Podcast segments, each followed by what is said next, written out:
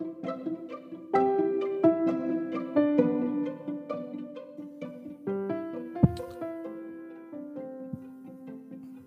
dia, boa tarde, boa noite, meus queridos ouvintes aí do podcast Núcleo de Estudos Espiritualistas Chico Emmanuel. Aqui é Antônio e vamos dar continuidade agora ao capítulo 1 do Evangelho, no nosso episódio 2, item 3 do Evangelho segundo o Espiritismo, o Cristo.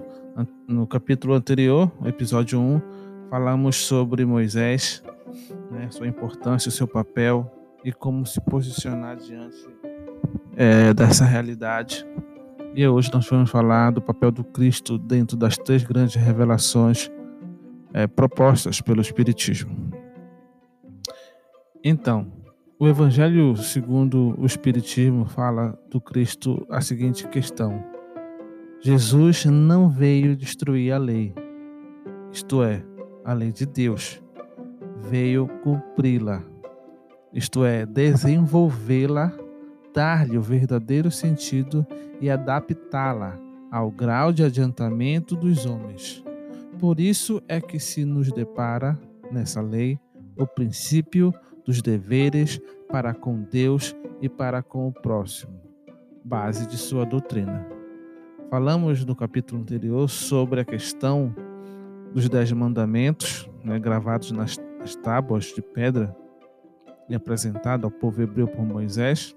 Porém, os Dez Mandamentos, devido a, ao grau de adiantamento daquele povo, ou seja, de ser um povo muito rude, quase primitivo, somente as dez leis não eram suficientes.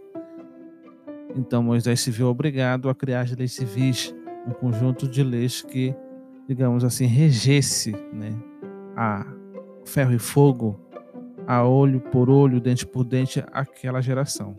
Já Cristo veio para não destruí-la, porém é, dar-lhe um, uma maior abrangência de uma forma mais elevada, porque o povo já se encontrava um pouco mais esclarecido na época de Jesus, ali em relação ao povo hebreu é, guiado por Moisés. Então, quando as leis de Moisés, já nos diz o Evangelho, propriamente ditas, ele, ao contrário, as modificou profundamente, quer na substância, quer na forma, combatendo constantemente o abuso das práticas exteriores e as falsas interpretações, por mais radical reforma, não podia fazê-las passar, do que as reduzindo a esta única prescrição. Então, percebam, senhores, queridos ouvintes, que Jesus, na sua elevação, pegou os dez mandamentos e todos os conjuntos de leis civis criada por Moisés e também tudo aquilo que pregou os profetas anteriores a ele e resumiu na seguinte máxima, abre aspas, amar a Deus acima de todas as coisas e ao próximo como a si mesmo, fecha aspas. E acrescentando, aí estão a lei toda e os profetas. Continua o evangelho. Por estas palavras, abre aspas, o céu e a terra não passarão sem que tudo esteja cumprido até o último iota. Fecha aspas. Quis dizer Jesus ser necessário que a lei de Deus tivesse cumprimento integral. Isto é, fosse praticada na terra inteira, em toda a sua pureza, com todas as suas ampliações e consequências.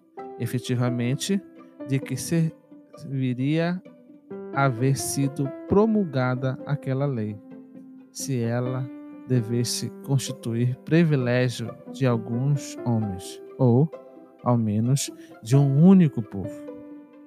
Sendo filhos de Deus, todos os homens, todos, sem distinção nenhuma, são objeto da mesma solicitude. Continua o Evangelho, item 4. O papel de Jesus não foi o de um simples legislador moralista, tendo por exclusiva autoridade a sua palavra. Cabia-lhe dar cumprimento às profecias que lhe anunciaram o advento. A autoridade lhe vinha da natureza excepcional do seu espírito e da sua missão divina. Ele viera ensinar aos homens que a verdadeira vida não é a que transcorre na terra, e sim a que é vivida no reino dos céus. Viera ensinar-lhes o caminho que a esse reino conduz, os meios de eles se reconciliarem com Deus e de pressentirem esses meios na marcha das coisas por vir, para a realização dos destinos humanos.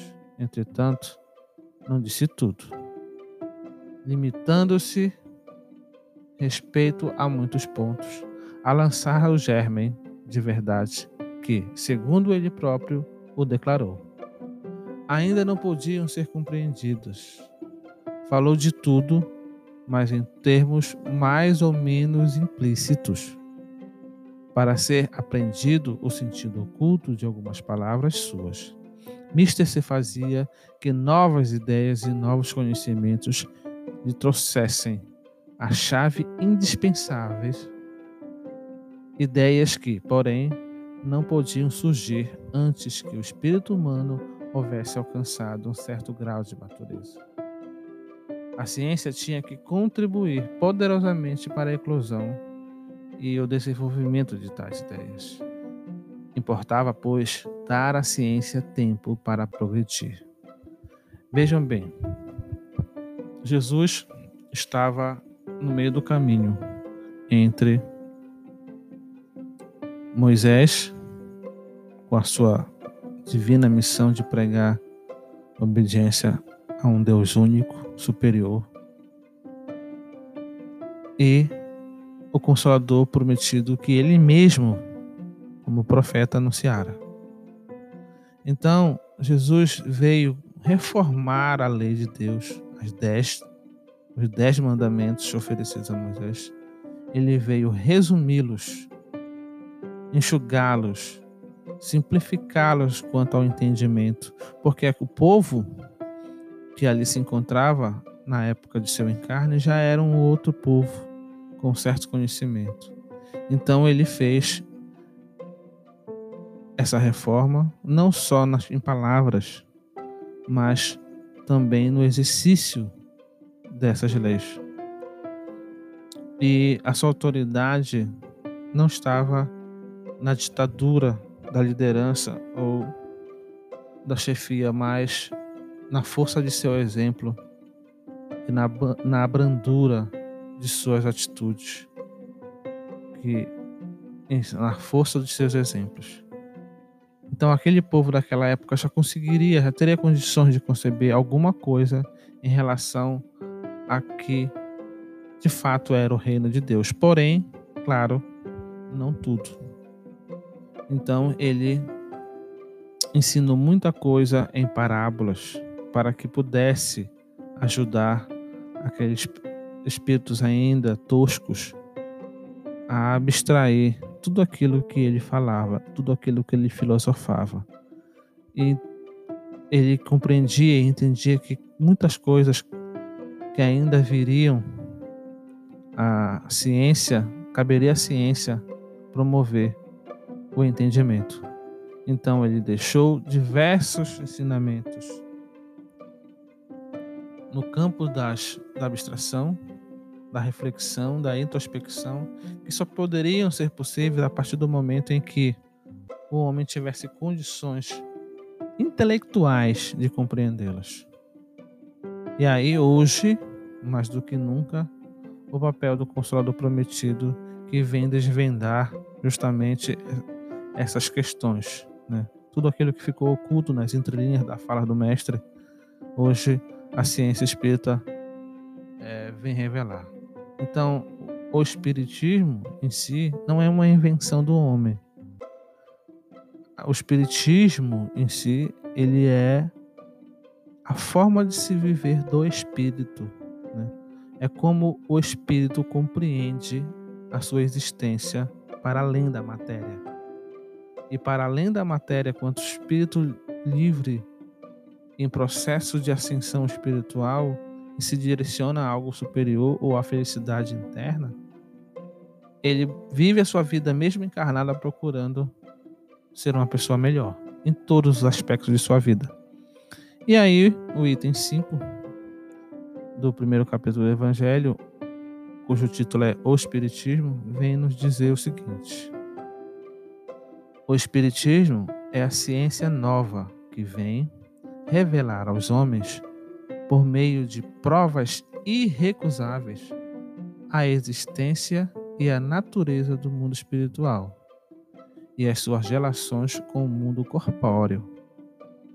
Ele nulo mostra não mais como coisa sobrenatural, porém, ao contrário, como uma das forças vivas e sem cessar atuantes na natureza, como a fonte de uma imensidade de fenômenos até hoje incompreendidos e por isso relegados para o domínio do fantástico e do maravilhoso.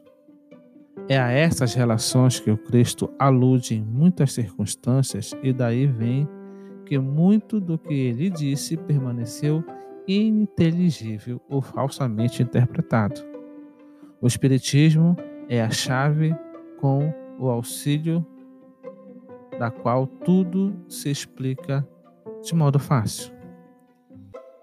A compreensão do que o Espiritismo oferece quanto conhecimento está diretamente ligada à aceitação ou à compreensão da ideia do que é ou de como funciona o fator mediúnico, a faculdade mediúnica, o exercício mediúnico. Então, a partir do momento que eu procuro estudar, investigar, pesquisar e compreender esse fenômeno, o fenômeno mediúnico, que nada mais é do que um elemento pertencente à nossa natureza, tanto física quanto extrafísica, porque ele nada mais é que um sentido, assim como são os nossos sentidos do olfato, do paladar, da visão, da audição, a faculdade mediúnica ela pode ser entendida também como um sentido, um sentido de é, captar vibrações, captar ideias, captar o outro, captar, ter a sensibilidade de perceber a presença ou se, de se deixar servir de canal de comunicação. Né? Então, eu aproveito aqui e referencio o filme O Sexto Sentido. Né? O filme Sexto Sentido, é, com certeza o seu autor ele foi um profundo estudioso do conteúdo mediúnico, não vou dizer espírita, mas ele pode ter estudado os diversos aspectos da mediunidade.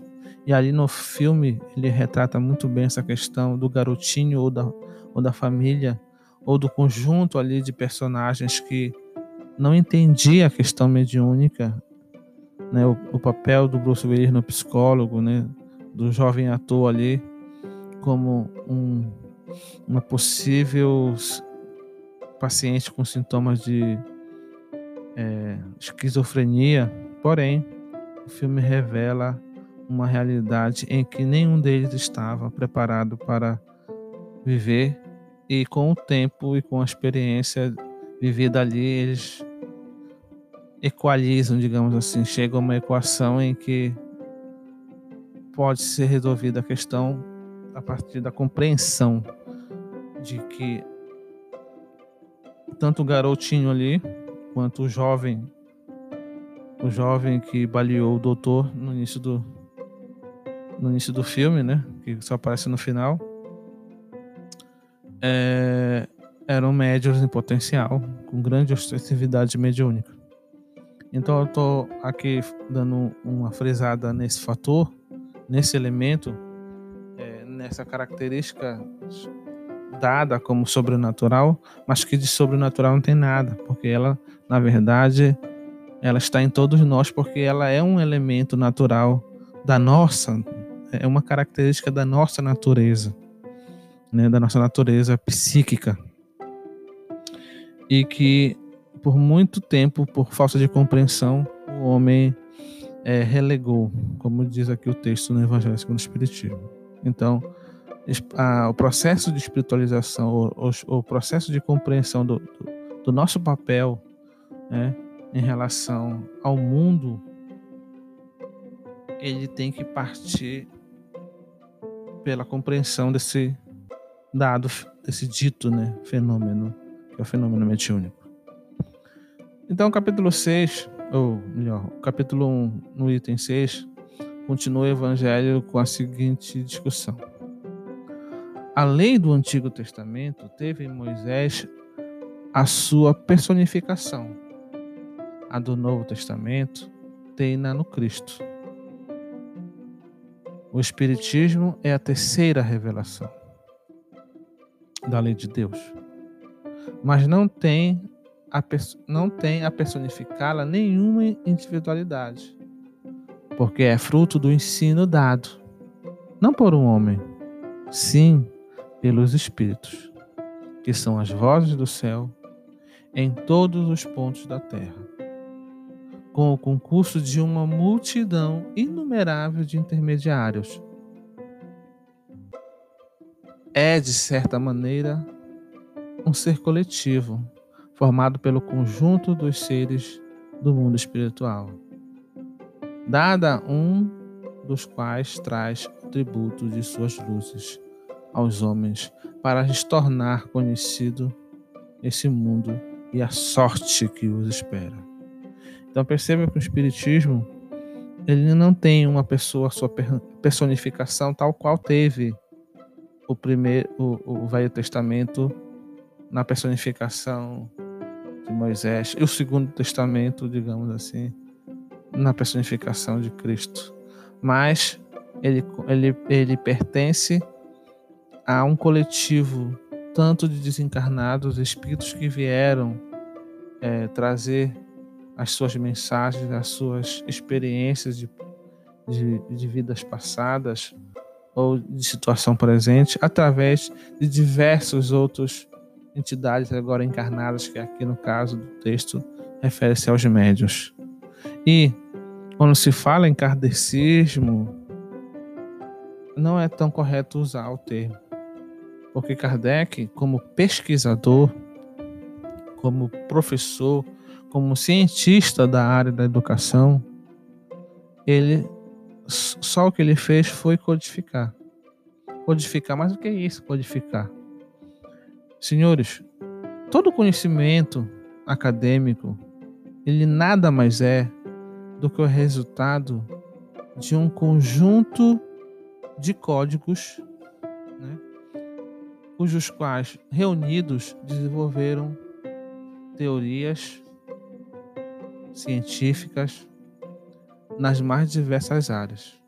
Esse conjunto de códigos, de teorias, de conhecimentos, foram organizados de forma ordenada e elas hoje são nada mais nada menos do que hoje as ciências que nós aprendemos na academia de nível superior.